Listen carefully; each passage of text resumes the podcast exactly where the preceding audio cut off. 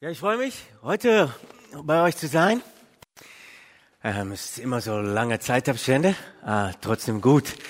Äh, ich würde gerne noch mit uns beten. Lieber Vater im Himmel, danke, dass äh, du die treue Liebe bist. Das haben wir jetzt auch gesungen. Ähm, du bist kontinuierlich, du bist der gleiche und äh, trotzdem überraschst du uns auch. Und ich bitte dich, dass du uns heute überraschst mit deinem Segen, mit deiner Gnade und dass wir ermutigt, gestärkt ähm, aus diesem Gottesdienst gehen dürfen, weil du da bist, weil du hältst, egal ob das Leben mal oben oder mal unten ist. Danke, dass du lebst und dass du regierst. Amen. Vielen Dank, Dietmar, für die warmen Worte.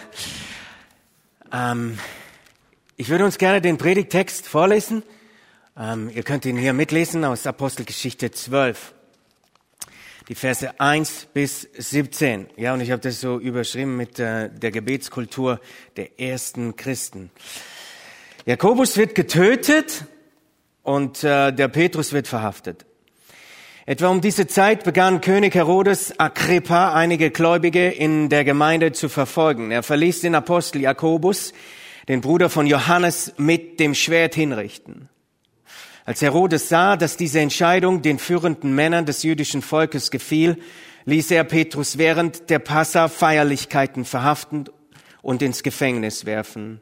Vier Einheiten, zu je vier Soldaten, waren beauftragt, ihn zu bewachen. Herodes plante, ähm, gibt es Unstimmigkeiten? Scheint nicht der Fall zu sein, ich hätte nur gedacht.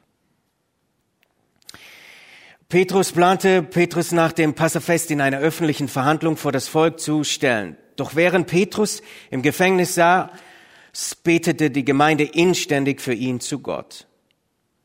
In der Nacht vor der Verhandlung schlief Petrus angekettet zwischen zwei Soldaten. Von dem Gefängnistor hielten weitere Soldaten Wache. Plötzlich erschien ein strahlendes Licht in der Zelle und ein Engel des Herrn stand vor Petrus. Der Engel stieß ihm zur Seite, um ihn zu wecken und sagte, schnell, steh auf. Und die Ketten fielen von seinen Handgelenken. Dann sagte der Engel zu ihm, zieh dich an und schnüre deine Sandalen. Das tat Petrus. Und nun nimm deinen Mantel und folge mir. So befahl der Engel. Petrus verließ die Zelle und folgte dem Engel in dem Glauben, er habe eine Vision. Ihm war aber nicht bewusst, dass das Ganze tatsächlich geschah. Sie passierten die erste und die zweite Wache und erreichten das Eisentor zur Straße, das sich wie von selbst vor ihnen öffnete. Sie taten hindurch und sie traten hindurch und gingen eine Gasse hinunter, als der Engel ihn plötzlich verließ. Da berief Petrus, was geschehen war. Es wirklich war, sagte er. Der Herr hat seinem Engel gesandt, mich vor Herodes gerettet und vor dem, was die Juden mit mir vorhatten. Er überlegte und ging dann zum Haus von Maria, der Mutter des Johannes Markus. Dort waren viele Menschen zusammengekommen, um zu beten. Er klopfte an die Tür im Hofeingang und die Dienerin mit Namen Rode kam, um zu öffnen.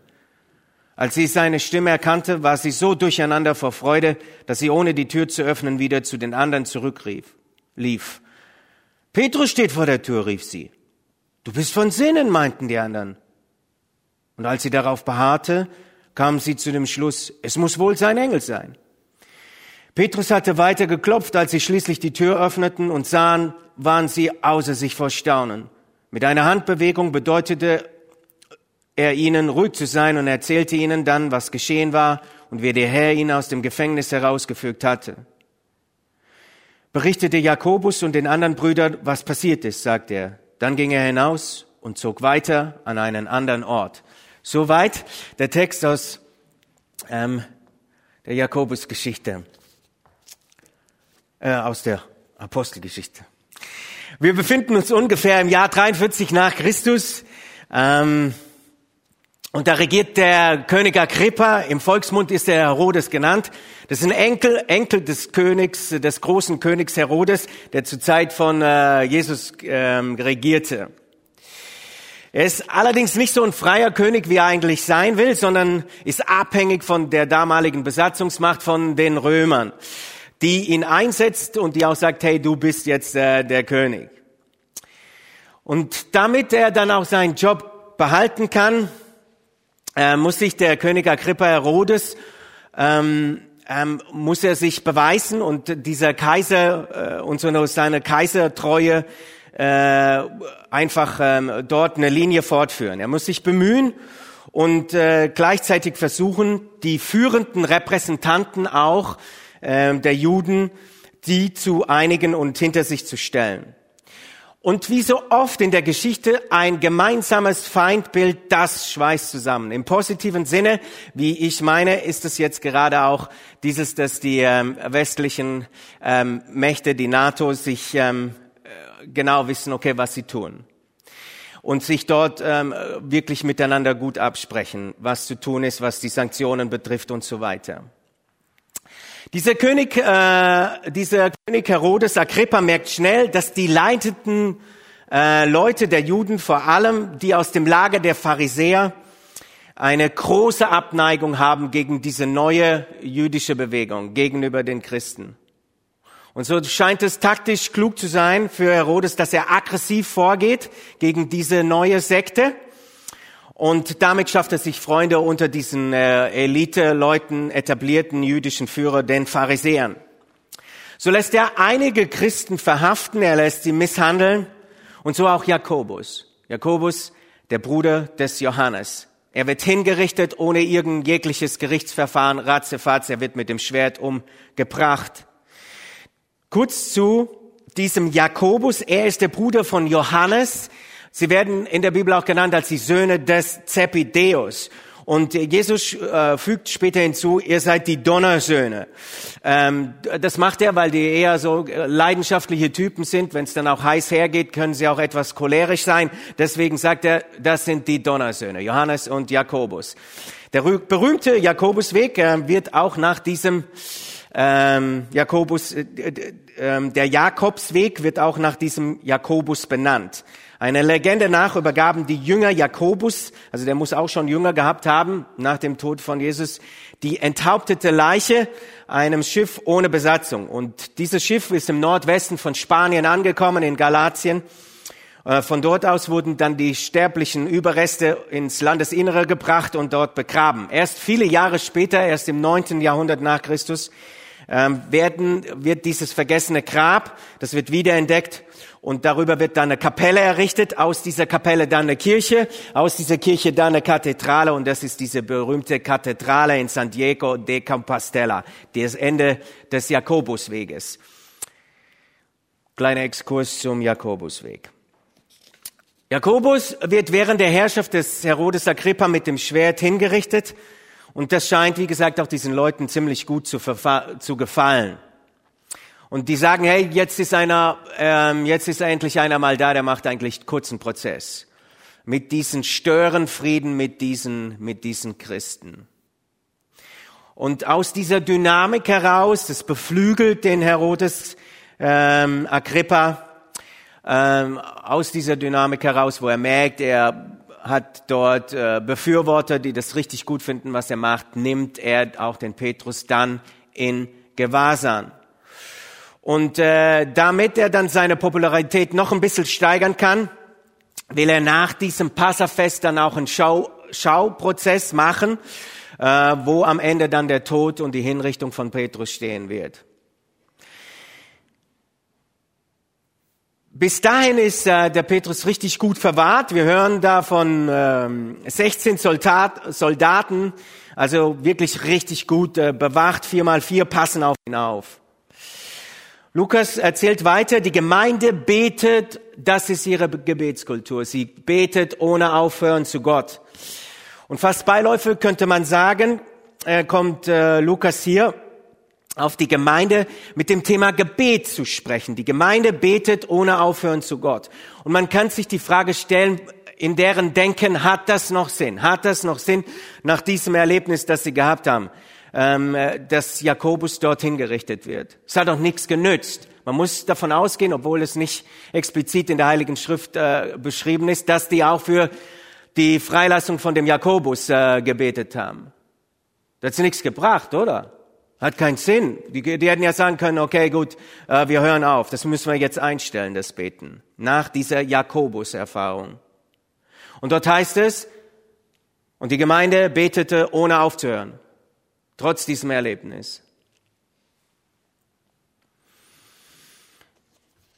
Meine Frage an euch ist dieses, habt ihr auch schon solche Jakobus-Erfahrungen gemacht?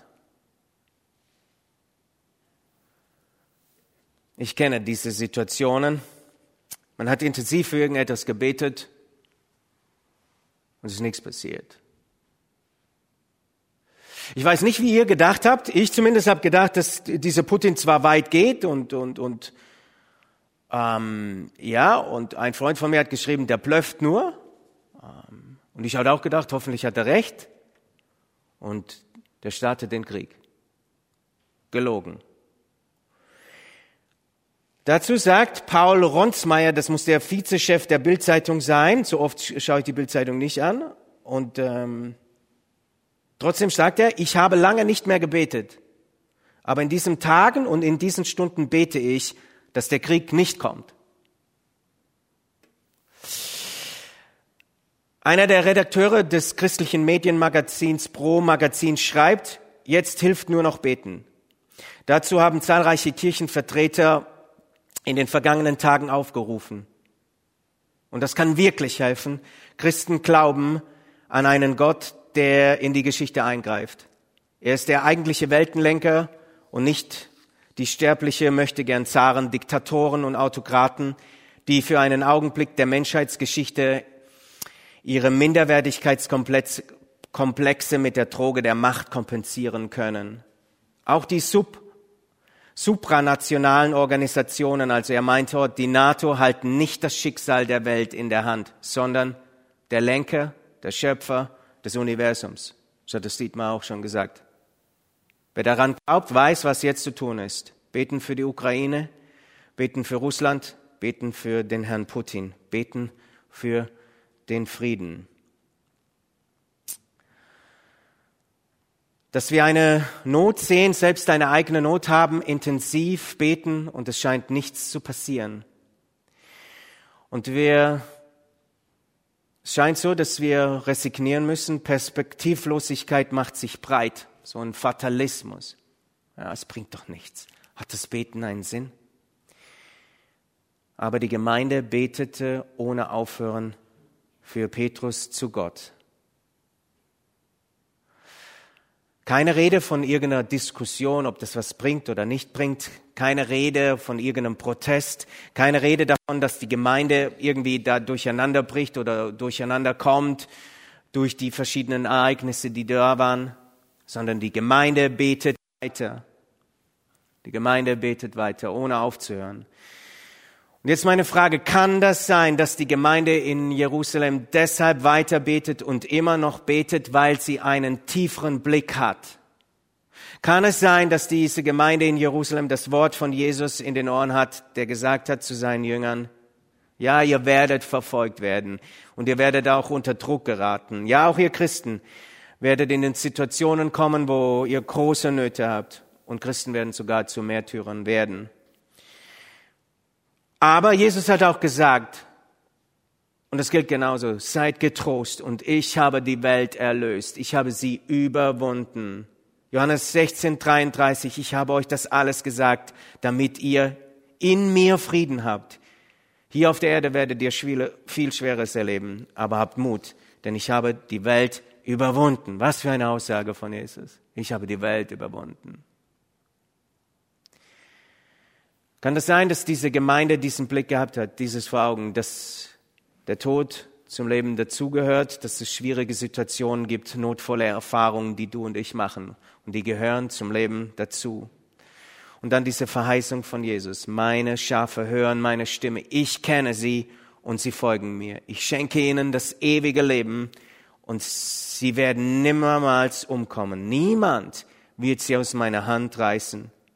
Das wissen die die Gemeinde betet unaufhörlich für Petrus zu Gott. Interessant ist, dass Petrus, äh, Lukas ähm, überhaupt keinen Einblick, ähm, Lukas ist derjenige, der die Apostelgeschichte geschrieben hat, in dieses mentale Geschehen, in die Seele der Gemeinde. er erzählt, sie betet weiter und diesmal intensiv für Petrus. Da steht nur, sie betet für Petrus. Sie betet für Petrus und als erstes ist Gebet diese Beziehung, diese Kommunikation, diese Begegnung mit Gott, in die Nähe kommen von Gott. Ebenso ist es die Bitte an Gott, dass sein Reich kommt, hier auf dieser Erde sich ausbreitet und dass sein Wille geschieht. Dein Wille, dein Reich komme, dein Wille geschehe, wie im Himmel, so auf Erden. Und dass wir sozusagen im Gebet mit ihm im Gespräch sind und dann lernen, einzuwilligen in den Willen Gottes, auch wenn das hier in diesem Fall der Tod des Petrus mit sich bringen könnte. Die Gemeinde im Neuen Testament hat im Blick, dass das Reich Gottes auch unter Schmerzen, auch unter Not aufgebaut wird. Können wir das so sehen? Können wir das so annehmen? Das Beten eben heißt zu lernen, Herr, dein Reich komme und dein Wille geschehe. Auch wenn dieser Wille vielleicht einen Weg in sich schließt, der uns so gar nicht passt. Aber dass sein Reich kommt. Die Gemeinde hört nicht auf zu beten. Das ist ihre Kultur. Ruth von Kleist-Retzow war eine deutsche Adlige, die sich in der Be zu der bekennenden Kirche, da hat auch zu dieser bekennenden Kirche hat auch der Theologe äh, Dietrich Bonhoeffer gehört. Ähm, und sie hat sich im Widerstand, äh, sie hat Widerstand geleistet gegen den Nationalsozialismus im Dritten Reich. Und sie hat einen Brief 1938 Folgendes geschrieben. Die drei im KZ, äh, drei Pastoren müssen sich im KZ ähm, aufhalten, wurden gefangen genommen. Und sie schreibt, die drei im KZ befindlichen Pastoren sind im Gegenstand meiner unaufhörlichen Fürbitte. Und sie sagt, ich kann nicht mehr beten. Befreie sie. Denn ich bin mir sicher, dass Gott genau weiß, wie innig dieser Wunsch bei mir, bei vielen, vielen anderen, die für sie beten, so verankert ist.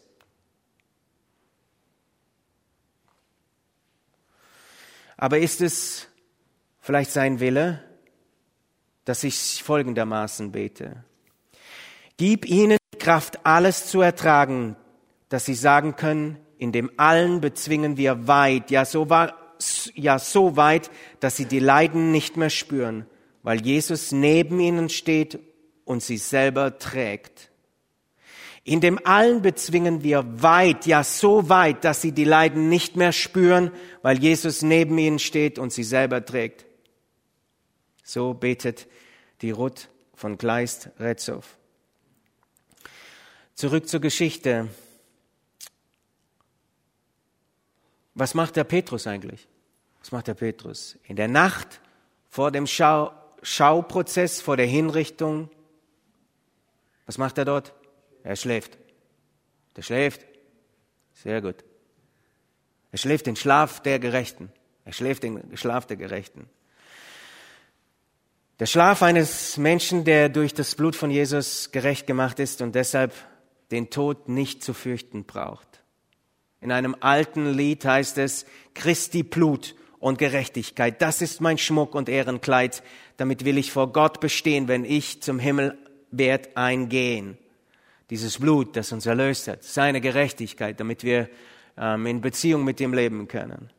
Das bringt dem Petrus einen gesunden Schlaf, einen gerechten Schlaf, geschenkte Gerechtigkeit. Und er weiß, auch wenn ich sterbe, wenn ich heute vor dem Herrn stehe, ich bin, ich habe eine Beziehung zum Herrn und Jesus hat alles dafür getan. Das ist ihm bewusst. Und das gilt für dich und mich. Trotz dieser chaotischen Welt, in der wir leben. Was für ein Glück.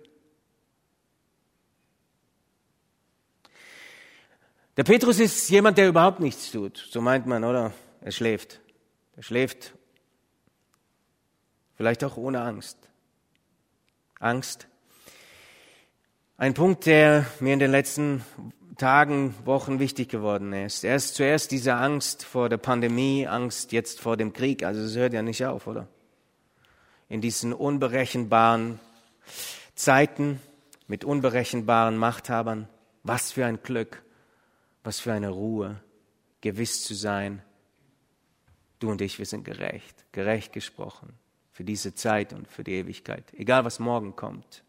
Nix und niemand kann uns trennen von dieser Liebe. Man könnte ja auch denken, da bei Petrus, da müsste jetzt stehen, hey, der Petrus, der sitzt da auf den Knien und er betet inständig um Hilfe, dass er dann da freikommt. Und ähm, voller Vertrauen sitzt er da. Es ist kein Wort davon, dass er das macht. Er schläft. Petrus wird getragen von dieser Fürbitte der Gemeinde. Und er wird von Gott beschenkt mit dieser verwunderlichen Freiheit, die er hat. Der Engel, dieser Bote Gottes, der dann kommt, der muss Petrus einen, so einen ordentlichen Stoß in die Rippen versetzen, damit er überhaupt wach wird. Also er hat tief und fest geschlafen. Und dann befiehlt er, jetzt komm mit. Und dann ist es wie bei diesem äh, chinesischen Gemeindegründer. Ohne Probleme kommt er da raus aus dem Gefängnis. Der Petrus checkt erst gar nicht, was passiert. Er denkt, er träumt, er hat da irgendwie eine Vision oder, und kommt erst dann zur Besinnung, als dieser Engel dann schon weg ist. Das ist eine Befreiungsaktion, das, das unseren Horizont, das unseren Verstand übersteigt. Und es gibt Vorgänge im Reich Gottes, die können wir nicht wahrnehmen, weil sie überhalb unserem Denken, unserer menschlichen Realität, unserer Realität in dieser Welt sind. Und so übersteigen auch Gottes Möglichkeiten unsere Möglichkeiten. Das muss uns immer wieder bewusst sein. Gottes Möglichkeiten übersteigen unsere Möglichkeiten. Und so ist es auch da. Der Petrus kommt frei auf wundersame Art und Weise. Er begreift es kaum, aber es ist trotzdem wahr. Und warum? Weil Gott kann.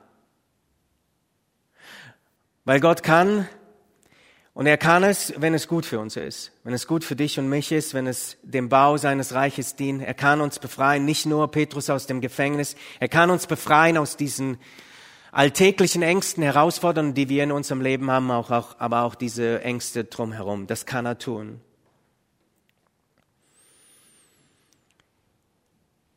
Jakobus stirbt und der Petrus kommt frei. Als Petrus dann draußen steht, weiß er, wohin er gehen muss. Das ist mitten in der Nacht. Petrus weiß, dass in den verschiedenen Häusern in, äh, die, die, die Leute der Gemeinde, dass die sich treffen, für ihn zu beten. Und was für ein Geschenk zu wissen, es gibt hier in der Gemeinde oder sonst irgendwo, es gibt andere Christenmenschen, die für dich und die für mich beten. Und jeder von uns sollte wissen, dass andere für dich, für dich betet, äh, dass jemand für dich betet. Und äh, immer wieder mit äh, einem Freund von mir, ich habe nicht, äh, dass wir uns relativ oft sehen, das ist nicht so der Fall. Wir haben öfters WhatsApp-Kontakt und dann schreibt er mir äh, aus heiterem Himmel, hey Daniel, heute Morgen habe ich für dich und deine Familie gebetet, dass Gott dich segnet, dass er dein Gebiet erweitert und so weiter. Das äh, macht mich immer wieder happy. Und ich weiß, äh, zumindest dieser Typ, der betet für mich. Ich glaube, es gebeten auch noch andere für mich. Das verbindet, das trägt und das hält hält uns fest, wenn ich mal selber nicht mehr beten kann, und das gibt es, wenn ich sogar nicht mehr glauben kann. Ähm, da zu wissen, andere beten jetzt für mich und andere glauben jetzt für mich. Ja, und ich, erst vor einem halben Jahr hat ein Freund zu mir angerufen, voll aufgelöst und so, und, und, und äh, in der Psychiatrie, und dann sagt er zu mir, Daniel, ich glaube nicht mehr, ich kann nicht mehr glauben. Und ja, gut, dann, dann fehlen dir da auch die Worte, da bist du ohnmächtig, kannst nicht mehr viel sagen, oder? Ja, und da hilft auch nicht mehr irgendwie so uh, irgendwelche frommen Floskeln oder so. Das hilft da nichts mehr. Sorry. Ähm, genau. Dann, dann sage ich zu ihm, hey, jetzt lass es mal. Lass mal, ich glaube jetzt für dich. Und äh, Gott sei Dank, er hatte dieses äh, Petrus-Erlebnis, dass ein Wunder passiert, dass er jetzt aus der Psychiatrie äh, draußen ist und dass er wieder in die Gemeinde geht. Ob das nachhaltig ist, weiß ich auch nicht, aber zumindest für den Moment. Er kann wieder glauben.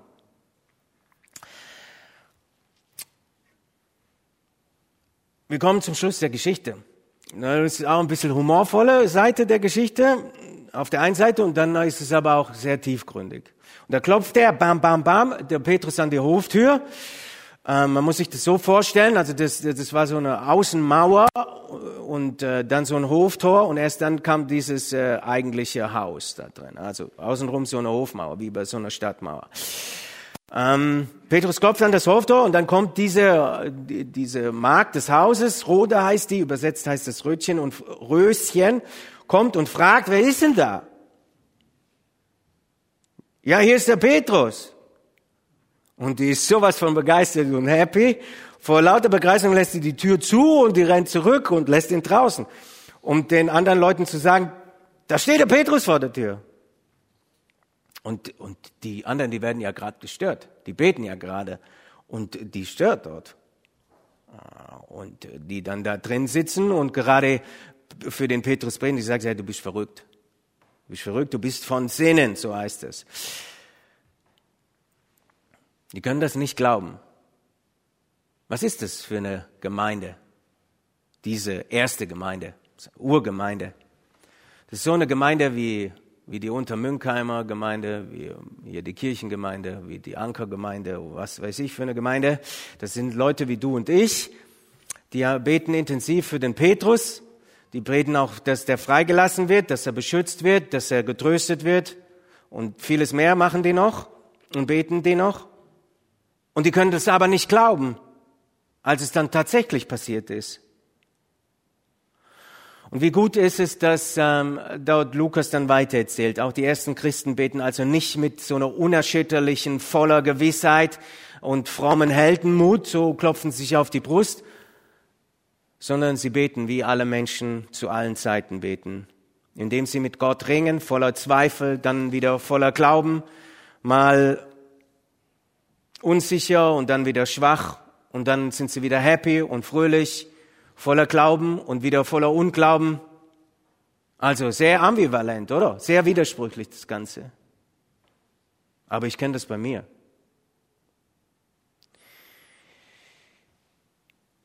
Sie beten demütig, weil sie wissen, Gott kann, aber er muss das nicht. Zurückhalten, weil nicht klar ist, was dient mir wirklich, was dient uns zum Besten, was dient dem Reich Gottes und dann werden sie überrascht. Das ist auch Gott. Ist auf der einen Seite die Liebe, Treue in Person, das ist sein Wesen und dann überrascht er auch.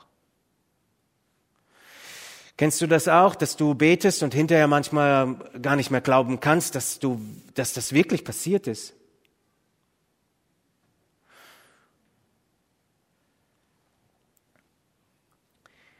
Ich komme zum Schluss. Äh, noch ein Aspekt des Gebets.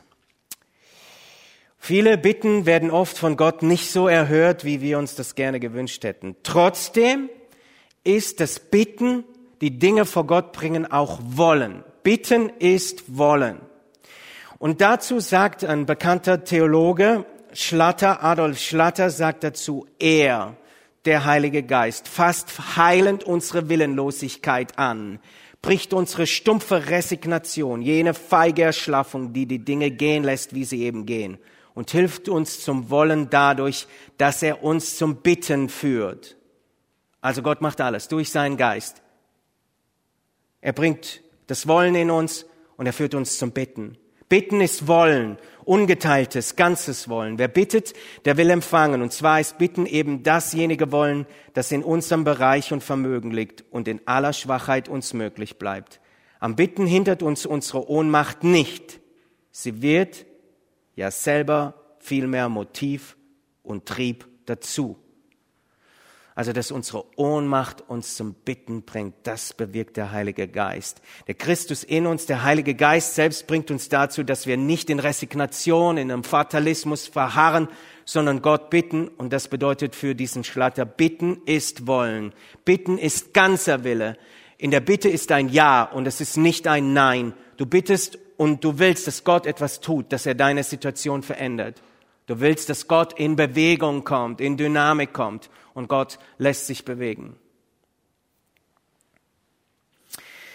Petrus kommt frei und er steht vor der Tür und die Gemeinde glaubt es nicht und trotzdem steht er dann da, er klopft weiter und dann wird er auch irgendwann reingelassen. Und was auch wir wieder, was sehr interessant ist, nachdem Petrus dann drin ist, vor der Gemeinde steht, lässt sich Petrus nicht als irgendwie als Held feiern. Hier bin ich und jetzt, ähm, that's it, ihr könnt aufhören zu beten. Er berichtet ganz kurz, wie das passiert ist, von dem Wunder, was da, äh, was er erlebt hat. Und dann, er taucht wieder ab und er ist weg. Er bringt sich vor diesem Herodes Agrippa wieder in Sicherheit. Er ist kein, er hat keinen frommen Übermut und ich bin unantastbar. Gott hat mich jetzt unbesiegbar gemacht. Er bringt sich vor Herodes in Sicherheit. Kein frommer Heldenübermut. Ich bin untastbar. Gott hat mich unbesiegbar gemacht. Wenn, und er weiß ganz genau, wenn die morgen merken, ich bin hier, dann, dann, wenn, wenn die merken, ich, dass ich nicht mehr da bin, dann werden die mich suchen und irgendwann werden die mich hier finden. Äh, von daher äh, beschließt Petrus da einfach kurz zu berichten und dann geht er weg, er taucht wieder ab und er flieht, um woanders dann wieder das Evangelium weiter zu sagen. Dietrich Bonhoeffer hat aus dem Gefängnis kurz vor seinem Tod gesagt, er ahnte schon, dass es irgendwann, dass es zu Ende gehen wird. Nicht alle unsere Wünsche, aber alle seine Verheißungen erfüllt Gott. Er bleibt der Herr der Erde. Er hört unsere Gebete und führt uns auf dem besten und geradesten Weg zu sich. Und das gibt Mut für morgen. Gott hört unser zaghaftes, demütiges, gestammeltes Gebet und er führt uns den besten und den geradesten Weg zu sich. Und das kann durchaus der schreckliche Jakobusweg sein, aber es kann auch aus menschlicher Sicht dieser richtig gute Weg dieser Petrusweg sein. Fest steht, wenn wir beten, wenn wir uns an Gott wenden, an ihn klammern, mit unserem Glauben, mit unserem Unglauben, mit diesem ambivalenten, widersprüchlichen, dann führt Gott uns in aller Ohnmacht zu sich selbst. Und wir dürfen sicher sein, er hält uns fest in seiner Hand. Amen. Ja, Vater im Himmel, wir stehen vor dir, auch in vielen Sachen ohnmächtig, und danke, dass du unseren Wille befähigst, ähm, zu dir zu kommen, in deine Nähe zu kommen. Und das ist der beste und geradeste Weg, den wir gehen können. In allem Turbulenten unseres Lebens. Und dass wir das immer wieder auch vor Augen haben. Bitten ist Wollen, ganzes Wollen. Und du lässt dich bewegen. Das wissen wir durch dein Wort. Das hast du uns gesagt, das hast du in der Geschichte mit Menschen getan. Du hast dich bewegen lassen. Und Vater, das tu in unserem Leben und das tu weltweit, ganz besonders in dieser Situation in der Ukraine. Danke, dass du der Friede bist und dass du diesen Menschen Frieden geben kannst. Du bist der Allmächtige, der Weltenlenker und dass wir wirklich immer zu dir kommen und dir es hinlegen vor deinen Thron. Das bitten wir dich, Jesus, in deinem Namen. Amen.